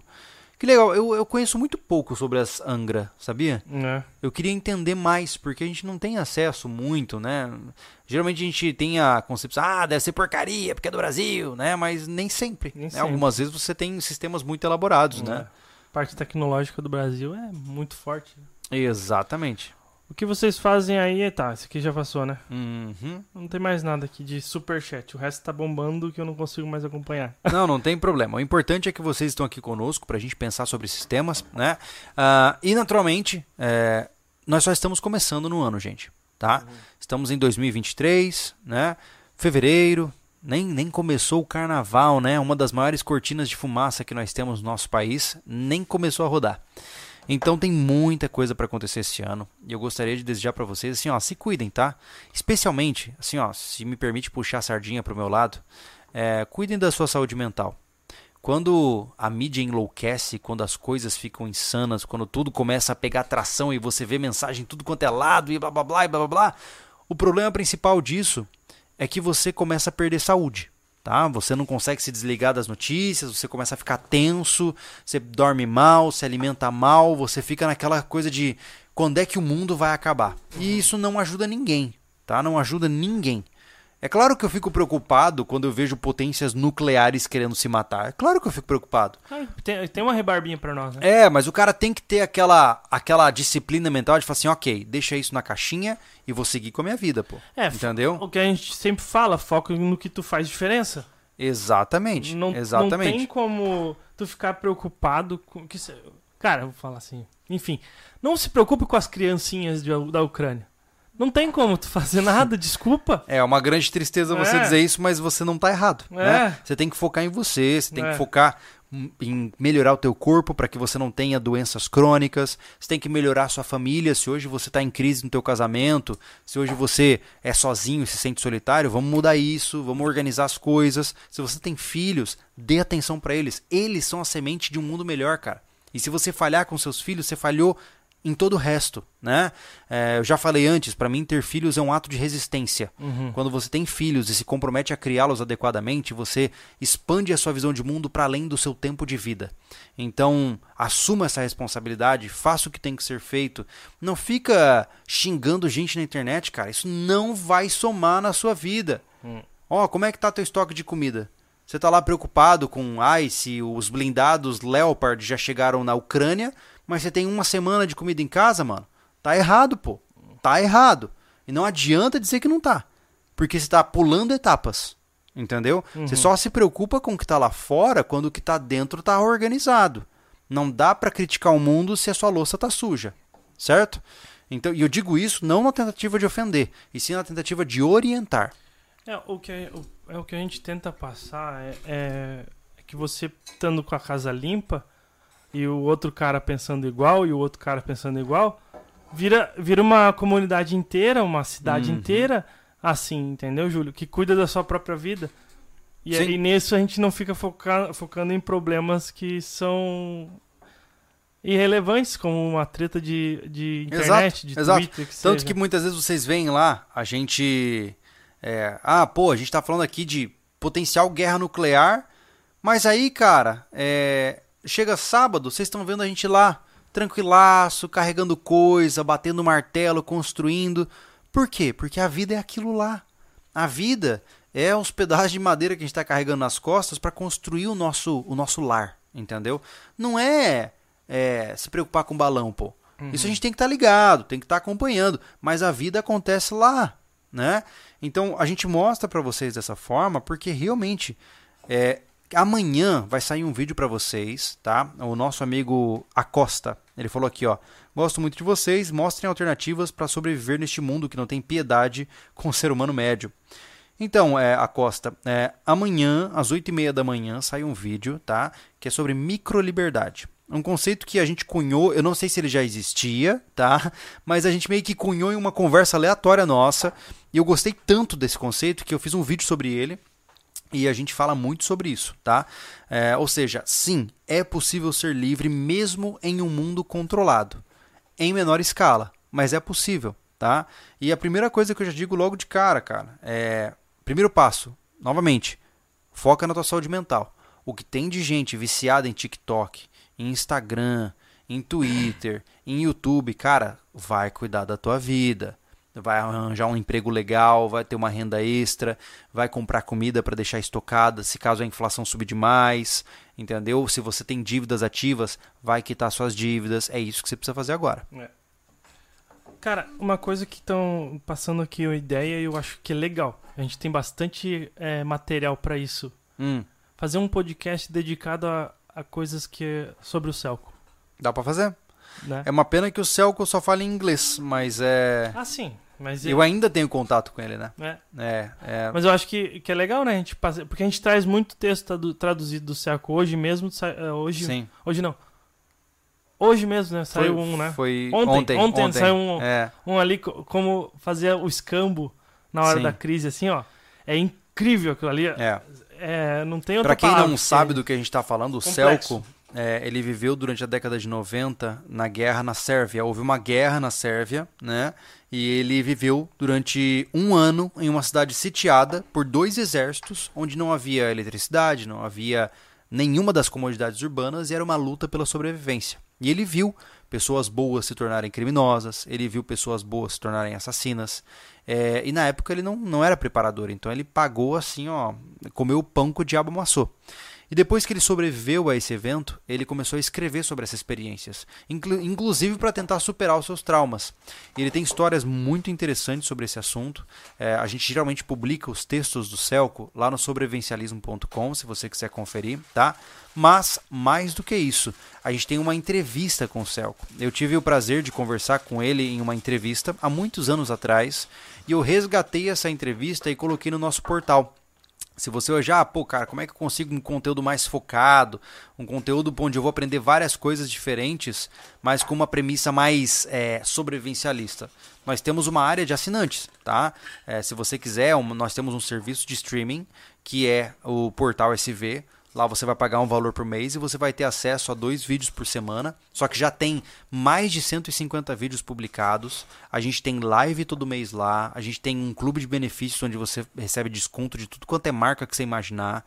Então, se você quiser conferir essa entrevista com mais de uma hora de eu trocando uma ideia com o Celco, fica à vontade para entrar no Portal SV. O link vai estar aqui na descrição também, tá? É. Aqui o, o, o Staton, ele, ele perguntou da garrafa com kit filtrar, seringa e filtro. Tá aqui. A seringa, filtro, garrafa. Ah, eu, que vem. eu olhei, por que, que será que ele tá colocando isso É, ele mandou um superchat perguntando. Ah, então tá aí. entendi. E eu já aproveitar, já que a gente falou dessa parte da loja, teve um superchat pra agradecer o primeiro comprador. Já comprou um canivete Rasilo e um campo. Só tem dois agora, hein? É, Só o, tem dois. o Charles José Bertoldi. Ah, legal. Obrigado, cara. Valeu. Obrigado. É, nós temos aqui a, a Miranha. Eu tenho miopia, tenho preocupação de ficar cego sem os óculos. Não consigo ver nada das letras de uma TV e um pouco de longe vejo rostos borrados. Meu caro, você tem duas alternativas aí nesse tipo de situação, né? Primeiro, sempre tem um óculos reserva, pelo amor de Deus, sempre tenha um óculos reserva, né? A minha esposa usa óculos e ela tem que ter um óculos reserva também. Ah, só que se você conforme você for envelhecendo, existe a possibilidade, não é barata, mas existe a possibilidade da cirurgia laser para correção. E aí você não precisa mais de óculos, né? É, Mas é cara. Não, não é questão de cara. Tipo, a Kellen, por exemplo, ela tem essa preocupação igual ele passou e ela não tem condição, não pode fazer ainda. Ah, é um processo, né, de, de, de maturação e tal. É, aí é complicado. Traz pra gente a garrafa, por favor, ô Thiago. Traz pra gente a garrafa de whisky, por favor. É, Olha lá, o, Char, o Charlie, ele falou que foram quatro itens que ele pegou na loja. Olha só, a Nayara falou aqui, ó, Júlio. Opa, obrigado, cara. Qual o seu plano de evasão com crianças? Perguntou a Nayara. Nayara, é, hoje, para quem não sabe, eu sou pai de duas crianças, né? Eu tenho a Luna, de 4 anos de idade, e tenho a Helena, que tem agora. Vamos ver, vai fazer quatro meses, no dia 20 e poucos. Eu nunca vou lembrar as datas das minhas filhas. Desculpa. Se ela estiver ouvindo, eu vou apanhar hoje. E aí. ah, vai dar errado isso aí. Vai dar errado. outra pergunta? Ah, tá. Mas é, o problema principal é, é que você ter crianças muito pequenas, você tem vários fatores complexos. Já, o Thiago está mostrando aí, ó, teve uma pergunta se o filtro da Stonewater engata em garrafas PET. Engata. Você acabou de ver em vídeo, né? Mas é, hoje eu dependo de uma estrutura muito mais complexa. Né? Se fosse só eu e minha esposa, a gente dá um jeito, mas com crianças pequenas tudo fica mais complexo. Não é à toa que, a princípio, o meu objetivo é estruturar uma propriedade saudável o suficiente para ficar dentro dessa propriedade. Sair é ultíssimo caso, assim, ó, nossa, só se tudo deu muito errado, né? E eu quero eu preciso criar algum tipo de aporte financeiro para, se for necessário, pegar o primeiro avião possível e vazar, né? Porque eu posso ir de carro? Claro que eu posso. Eu tenho uma Doblo 2009 que tem total capacidade. Inclusive, eu fiz um módulo camper para ela, onde eu consigo dormir dentro do carro. Quem acompanha o meu outro canal, Família Lobo, que também está com 99 mil inscritos, é o número que tem me perseguido ultimamente. É, eu já mostrei acampamentos com essa, essa, esse carro. É, vale lembrar, gente, que transporte com veículos em cenário de crise é muito complicado, mas não custa nada se você tem um veículo capaz de dormir dentro dele e criar alguma autossuficiência é legal também, né?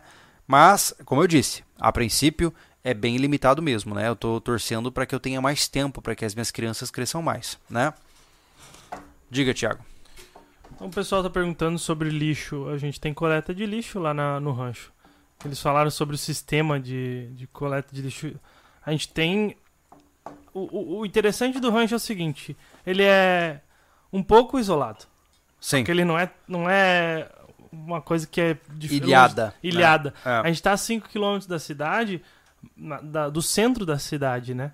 É. A, a rua que a gente tem o rancho tem coleta de lixo normal. Uhum. Entendeu? Então não tem, não tem essas preocupações de uma, uma civilização muito isolada que Não. tem que, sei lá, queimar É lixo. claro de que assim, ó, lixo orgânico vai para compostagem, Uhum. né? Ou seja, a gente já fez um vídeo aqui no canal sobre composteiras, tá? Se você quiser, procura aqui no canal. Abre o canal, vai lá na busca compostagem, você vai encontrar. Todo o resto de comida de cozinha, composteira. Todo o resto de comida da horta, do pomar, composteira. É, resíduos industriais, lixo convencional. Resíduos é, como madeira e restos de obra, queima. É assim que a gente trabalha, tá? Uh, o nossa, deixa eu ver aqui rapidamente. Aqui, ó, o Tenente Coronel Rafael perguntou: O que fazer em um caso de guerra civil e caos social tendo um cachorro? O que devia fazer com ele? É, isso é interessante você perguntar, meu caro, porque geralmente as pessoas se esquecem das preparações para os seus cães, né? O cara tem lá três meses de comida estocada para a família e não tem nada de ração para o cachorro, né? Cães, eles são. Entenda que o mundo pet, ele é uma amenidade do mundo moderno, tá? Hoje a gente pode dedicar tempo, carinho e cuidado para os nossos animais de estimação, porque nós vivemos em uma sociedade de abundância, tá? Mas não é o Júlio falando, tá? Historicamente falando, sempre que há cenários de desastre, o que mais acontece é abandono desses cachorros, tá? De cachorros e gatos. É muito comum em diferentes cenários de história de, de destruição de cidades, etc. O cara abre a porta, vai embora e deixa a porta aberta para o bicho. Tanto que, por exemplo, eu vi um documentário recentemente dos cães selvagens de Chernobyl. Olha uhum. que loucura. É? Já existem matilhas de cães que têm uma expectativa de vida um pouco menor e tal, mas que eram cães domesticados que estão se tornando selvagens, que foram abandonados na época da evacuação lá em, na década de 80. Então, é, o problema do cão é que a maioria dos cães de hoje em dia são disfuncionais. Né? É, são poucos os cães que podem ser considerados um apoio logístico para você. E eu, entenda que eu não estou dizendo aqui, cara, é, eu não quero desmerecer ninguém, não é esse o objetivo. Mas a gente já fez um papo com o Jairo Teixeira, que também uhum. tem opiniões assim, né? Por exemplo, se o seu cão não sabe andar é, do teu lado numa coleira, já vai dar ruim. Se o seu cão não sabe andar sem coleira e desaparecer no mundo, vai dar ruim. Sim. Se você não tem um cachorro que late só para as coisas que ele deve latir, vai dar ruim. Então entenda que a maioria dos pets, especialmente de ambientes urbanos, eles são uh, uh, elementos de conforto emocional. Né? A pessoa compra aquele cachorro para que ela possa se sentir melhor com ela mesma. Ou seja, ela tem um animal que a ama incondicionalmente ela se sente bem com isso. Eu não acho que é a melhor alternativa, mas cada um faz o que quer da sua vida. Só que entenda que em um cenário de limitação social, nem sempre isso vai ser possível de ser mantido. Né? Então, ou você se prepara, você aí é dono de, de cães e de gatos, prepare-se para ter um pouco de mais de ração. Por exemplo, para você ter uma ideia, eu tenho. Deixa eu pensar, agora eu comprei mais 20. Estou com 40 quilos de ração de cão e 20 quilos de ração de gato em casa. Uhum. Ou seja, só para ter, pô. Porque, tudo bem, meus cães podem comer qualquer coisa por aqui, gato come. Inclusive, hoje eu tive que tirar um marsupial de dentro de casa. Mas uh, a gente tem que olhar as coisas como elas são, né? E muitas vezes, sinto muito dizer, em cenários de crise intenso, a ideia de paz de pet não se aplica, tá? Não, tu quer humanizar um bicho, tu, tu tá ferrado. É, e aí muita gente pode morrer nesse processo. Não, também. total. É. é. isso. Você humanizou um, ca um cachorro, por exemplo, é, só se senta e espera para morrer numa crise. É isso. É. Entendeu? É se você pensar nesse, nesse caso, porque o teu petzinho, ele não vai levar a comidinha dele com ele. Não, não vai. vai acontecer. Não vai. Eu, mas essas perguntas, ô Júlio, eu, eu sinto assim, que até perguntaram sobre o Bug Out Vehicle é, e falam sobre os cachorros pra sair, entendeu? E a gente não tem essa tendência a evadir para um local que não seja nossa casa, né? É. Todas as evasões que a gente simulou foi para sair daqui para um BOL, né, que uhum, fala. Uhum. Então, uh, esse negócio que eu, eu vejo, assim, é muito de filme, de que, ah, como é que eu vou ficar andando com, por todo lado com o meu cachorro? Não, se tu tá com o teu cachorro, tu tava em casa. Exatamente. Entendeu? Ele vai ficar ali da maneira que tu preparou. Eu, é. Tu falou 40 quilos de ração, eu pensei, pô, eu fico com 50 às vezes em ah, casa. Mas é, que você é um tem mês, muito, né? mas é que você tem muito cachorro, né, cara? Pô. Não, e assim, ó, e não só isso, mas a gente tem que lembrar também é que é, sair de casa, cara, é a última das últimas opções. Sempre, tá? Entenda que no momento que você saiu de casa, você se tornou um refugiado. Ou melhor dizendo, você é um mendigo. Você saiu de casa, cara. Todo o seu reino ficou para trás. Então, cuidado para não romantizar a ideia de eu vou sair de casa e me preparar para isso. Cara, pensa em, é, como é, em inglês se diz, bunker in, né? Uhum. Ou seja, se abriga, né? Transforma a sua casa em uma citadela. Né? Mas assim, no caso, de quem mora em área urbana muito povoada, é onde a crise bate mais forte. Né? Sim. Isso não é opinião, isso é o que acontece. É. Nesse caso específico, a gente fala sobre a bug out location. Sim. Entendeu? Para te ter um abrigo secundário assim que seja é, útil pra ti, tu tenha preparações, então pra isso tu tem uma evasão dali até lá. É, ó, o Theo falou bem, ó. A galera mentaliza o doguinho como no filme Eu Sou a Lenda, com o É. Smith. Não, não, Não, é aquele aquilo. cachorro, cada cena ele tava sendo alimentado. Exatamente. Entendeu? E mais do que isso, né? É, Que nem o Gilvair falou aqui, acho que ele tá inspirado em Vidas Secas, né? É, para quem leu aí literatura obrigatória do ensino médio. em último caso, podem servir de alimento. É, não. É, eu, eu não sei nem carnear um cachorro, nunca fiz na minha vida. Tem nem tenho ideia. interesse, pra ser bem honesto. Não, não tem, Não cara. deve ter quase nada. Cara, se eu não tiver condições ah, do cachorro que eu que eu pus ali, que eu me dediquei pra criar, eu não tenho condição de de dar comida pra ele, eu simplesmente falo assim, ó, vai. Porque ele vai ser muito mais inteligente Uhum. Ah, em pegar É. comida do que eu. Ele vai dar os pulos Se eu prender ele quando eu não tenho condições de alimentar ele, eu tô matando ele, É, é verdade. entendeu? Tem razão.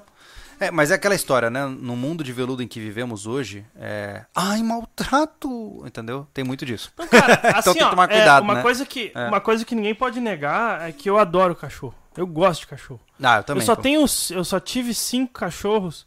Hoje eu tenho quatro porque um morreu e eu sinto muito por isso ainda, Sim. tá ligado? É, porque a Kelly me freou, entendeu? Aham. E ainda bem que ela freou, porque Você queria ter um canil. eu- cara, eu gostava, Full. tá ligado? Tipo assim, só que assim, eu trato cachorro como cachorro. Aham.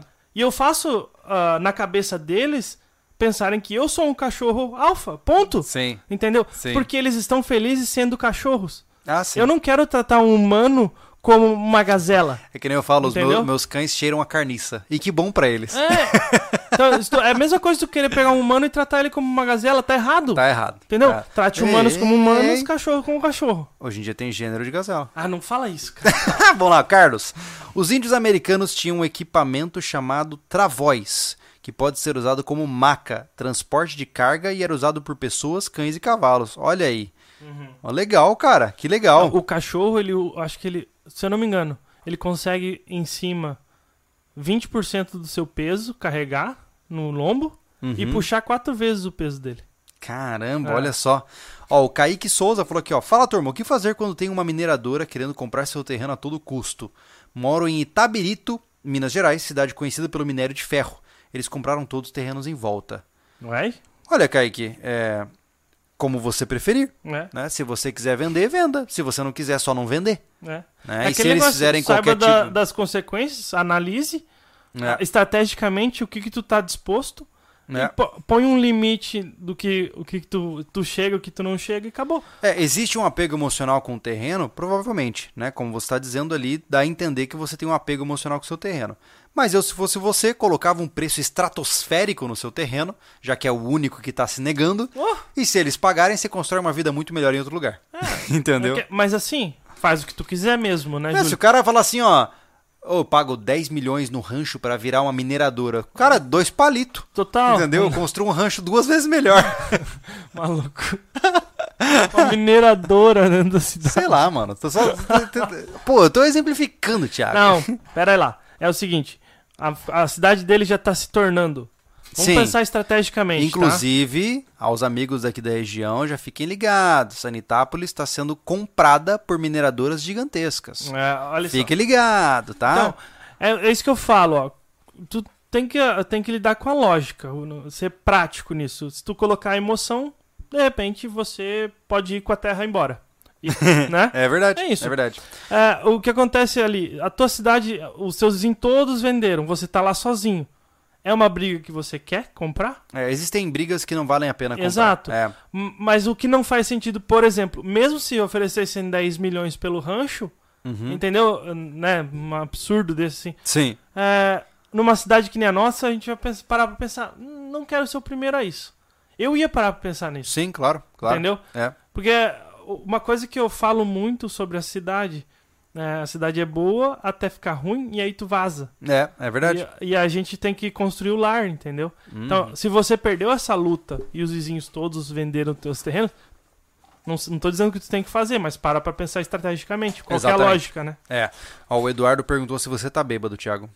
Nossa, Hum, por quê? não sei, ele só perguntou. É porque você tá mais extrovertido, eu acho. Eu? Talvez seja. Eu É. tô mais extrovertido? Não sei. eu só tô dizendo o que ele disse, cara. impressão entendeu? minha, agora que eu li aqui. É, exatamente. cara, Não, Ó, cara. o Vinícius perguntou, falando nisso, como está a caverna do rancho após a chuva? Normal. A gente não entrou. É, eu acho também, que isso né? tá, tudo normal, imagino, né? Mas continua normal. Depois da chuva, aquelas lá de dezembro, a gente olhou lá pra baixo. Tá tudo normal. Sim, Porque corre Sim. água lá embaixo direto, né? é verdade. Olha só, o Kron. Júlio, como conseguir dinheiro com tanta concorrência nos dias atuais? O mercado dominado faz com que não exista mais demanda acessível aos pobres conseguirem suprir. E como viver sem o capitalismo? Nossa, que pergunta complexa sua, né, Kron? Antes de mais nada, é, você está com algumas crenças aí que estão equivocadas, né? Primeiro, não exista mais demanda acessível aos pobres. É, isso não é verdade, Não. tá? O que mais existe demanda hoje é demanda, vamos colocar não de uma forma pejorativa, de chão de fábrica, tá? Por exemplo, a nossa cidade aqui, aqui em Santa Catarina, está, entre aspas, importando trabalhadores rurais. É uma cidade que a maioria dos caras não quer mais trabalhar no campo, então quem é dono de plantações está tendo que contratar gente de fora para trabalhar aqui, né? Por exemplo, né? Então existem demandas, tá? Entenda que geralmente quem diz que ah, o mercado está saturado é porque não está qualificado o suficiente para buscar uma nova forma de atuar, tá? É, o mundo ele é uma competição, cara. O capitalismo ele pode não ser o melhor sistema? Eu acho que não. Ele tem muitas falhas, mas é o melhor sistema até agora, até o dado momento, É. né? Nós, inclusive, nós não vivemos mais no capitalismo, pelo que eu entendi. Nós vivemos no venture capitalismo, né? Que é um capitalismo mais prospectivo, né? Mas, ainda assim, é, existe sim muito espaço. Tá? Existe muito espaço. Cuidado para você não colocar rótulos que são intrespassáveis para você mesmo e se limitar por causa disso. Tá? E se existe outro caminho além do capitalismo, eu não sou qualificado para te dizer. A gente já tentou, por exemplo, o feudalismo, né? que seria, entre aspas, uma monarquia, e largaram mão, provavelmente porque não deve ser muito bom. Né? Tentamos o socialismo, deixou aí um saldo de mais de 70 milhões de mortos confirmados. Né? É, tentamos o totalitarismo, que também não foi uma boa ideia. Né? Então a gente está buscando por algum regime. Eu acredito que a gente vai ser substituído por máquinas, resumindo. É, total. Não, inclusive o capitalismo selvagem que falam, que é- Aham. é a questão toda que a gente fala sobre esses desastres químicos aí, é, basicamente é isso, a, a- os frutos né, do capitalismo selvagem, né? Sim. Eu acho que tu, tá- tu tem que levar uma vida mais tranquila e pesquisar mais, cara. Não... É que ele se limita ao que ele sabe fazer de repente. A gente não sabe. É, É. pouca informação quando vocês perguntam assim uma coisa tão complexa, né? Sim. Ah, vamos lá. Nossa, tem umas perguntas difíceis aqui, mas é. Olha só, o batedor sobrevivente. 2020 fui demitido. 2021 foi empregado pelo triplo. E agora estou mudando de emprego para ganhar 20% a mais e mais um vale alimentação bacana. Mas sei que isso não é para todos. Deve tá bem no mercado, ou seja, desenvolvedor provavelmente. Uhum. Né? É como eu disse, gente. É, fato é que as coisas são como são, né? A gente tem que aprender a se qualificar para o mercado, né? Não adianta você ficar sentado com o seu currículo ali de ensino médio completo e achar que você vai ter muitas oportunidades, tá? Ah, Júlio, isso é injusto. Cara, eu não sei se é injusto ou não. Tô falando do que é, né? Muitas vezes o cara vai... Uma das experiências mais... é, de maior... é, humildecimento da humanidade é o cara fazer o próprio currículo. Ele começa a escrever o currículo, ele começa a colocar ali, ele vê que não fecha uma página. E ele tem que aumentar a fonte. Aí ele coloca assim, ó, características, liderança, otimismo, tá ligado? Ele come, ah, curso básico de informática. Aí você já sabe que tá, tá zoado. Então assim, ó, eu tô dizendo isso brincando, mas assim, ó, se você tá tendo que fazer isso, se qualifique, você tá ficando pra trás, tá? Corre atrás, não dorme no ponto, porque vai ficar mais difícil. É, É, saber línguas. Ah, tem gente que se, se apoia no ponto de, de- das, dos aparelhos que vão traduzir simultaneamente. inglês básico, tá ligado? É, cara. pô, aprenda uma nova língua. Mas assim, ó, é, não é porque tem que saber inglês para pro mercado que seja, mas para te desenvolver, tu entender. é, ter conhecimento é, de lá, entendeu? Da língua estrangeira, entendeu? Isso é legal É. de saber. Pelo menos consegue alguma coisa inovadora que tu aplica no Brasil, por exemplo, e, e, e se dá bem. Não É. sabe? Então, assim, ó, nós estamos num cenário de crise e quando tem gente chorando, tem gente vendendo lenço, É. né? Então, em todos os cenários de crise houveram surgimento de novas riquezas. Quem sabe você seja o próximo, né? Mas assim, gente, em resumo, né, a gente falou bastante sobre muita coisa aqui e de tudo que a gente conversou, a gente não deu conclusão nenhuma, Mas nunca até é. porque não cabe a nós Não. dar conclusões, né? Nunca. Dia que Mas- a gente dá uma conclusão aqui, você pode desinscrever do canal. É, na verdade, não, a gente pode, sei lá, dar uma conclusão de como afiar a faca. A gente pode dar uma conclusão sobre isso, né? Isso dá pra, dá pra falar. É, mas o ponto principal de tudo que, aquilo que nós conversamos é que assim, ó, estamos passando por uma mudança. Sabe aquela tal da a inversão dos polos magnéticos, né? Isso aí tá acontecendo, só que não com polos magnéticos, e sim polos de poder, né? Verdade. Eu, eu já disse há, desde dois anos atrás, eu digo a mesma coisa. Eu acredito piamente de que estamos vivendo em um mundo pós-americano. Não estou dizendo que estamos vivendo no mundo pré-chinês ou pré-russo. Estamos vivendo no mundo pós-americano. A cultura americana se corrompeu a um nível que não retorna mais, muito provavelmente, a não ser que haja uma guerra civil interna no país. E mesmo que houvesse, ele desapareceria da política global. Né? Nós viveremos uma mudança de balança. Tenha certeza absoluta disso. Nos próximos dois, nas próximas duas décadas, nós veremos uma mudança muito drástica na balança de poder do mundo. Se isso vai ser bom pra gente ou não, não sei. Mas estejamos atentos, estejamos preparados. Ah, gostou Legal, dessa, não, né? dá, não dá pra dar tchau mais. Não, depois dessa teria que a cortar ali, né, cara? né, cara? Caramba. Mas assim, gente, é brincadeiras à parte de tudo que a gente fala aqui, né? Eu algumas vezes, a verdade é que eu vivo numa num eu vivo numa redoma de vidro. Essa é a sensação que eu tenho. Porque, cara, se eu falar o que eu quero falar, vai dar ruim. Mas, por outro lado, eu tô sendo o mais honesto que eu posso, né? Pra gente poder trabalhar de uma maneira bem de boa aqui, sabe? Eu, eu vejo que o Homo sapiens sapiens urban, como já citaram os urbanoides, né? Pessoas que vivem muito na cidade, estão muito ligadas na cultura é, mais urbana, mais de metrópole mesmo.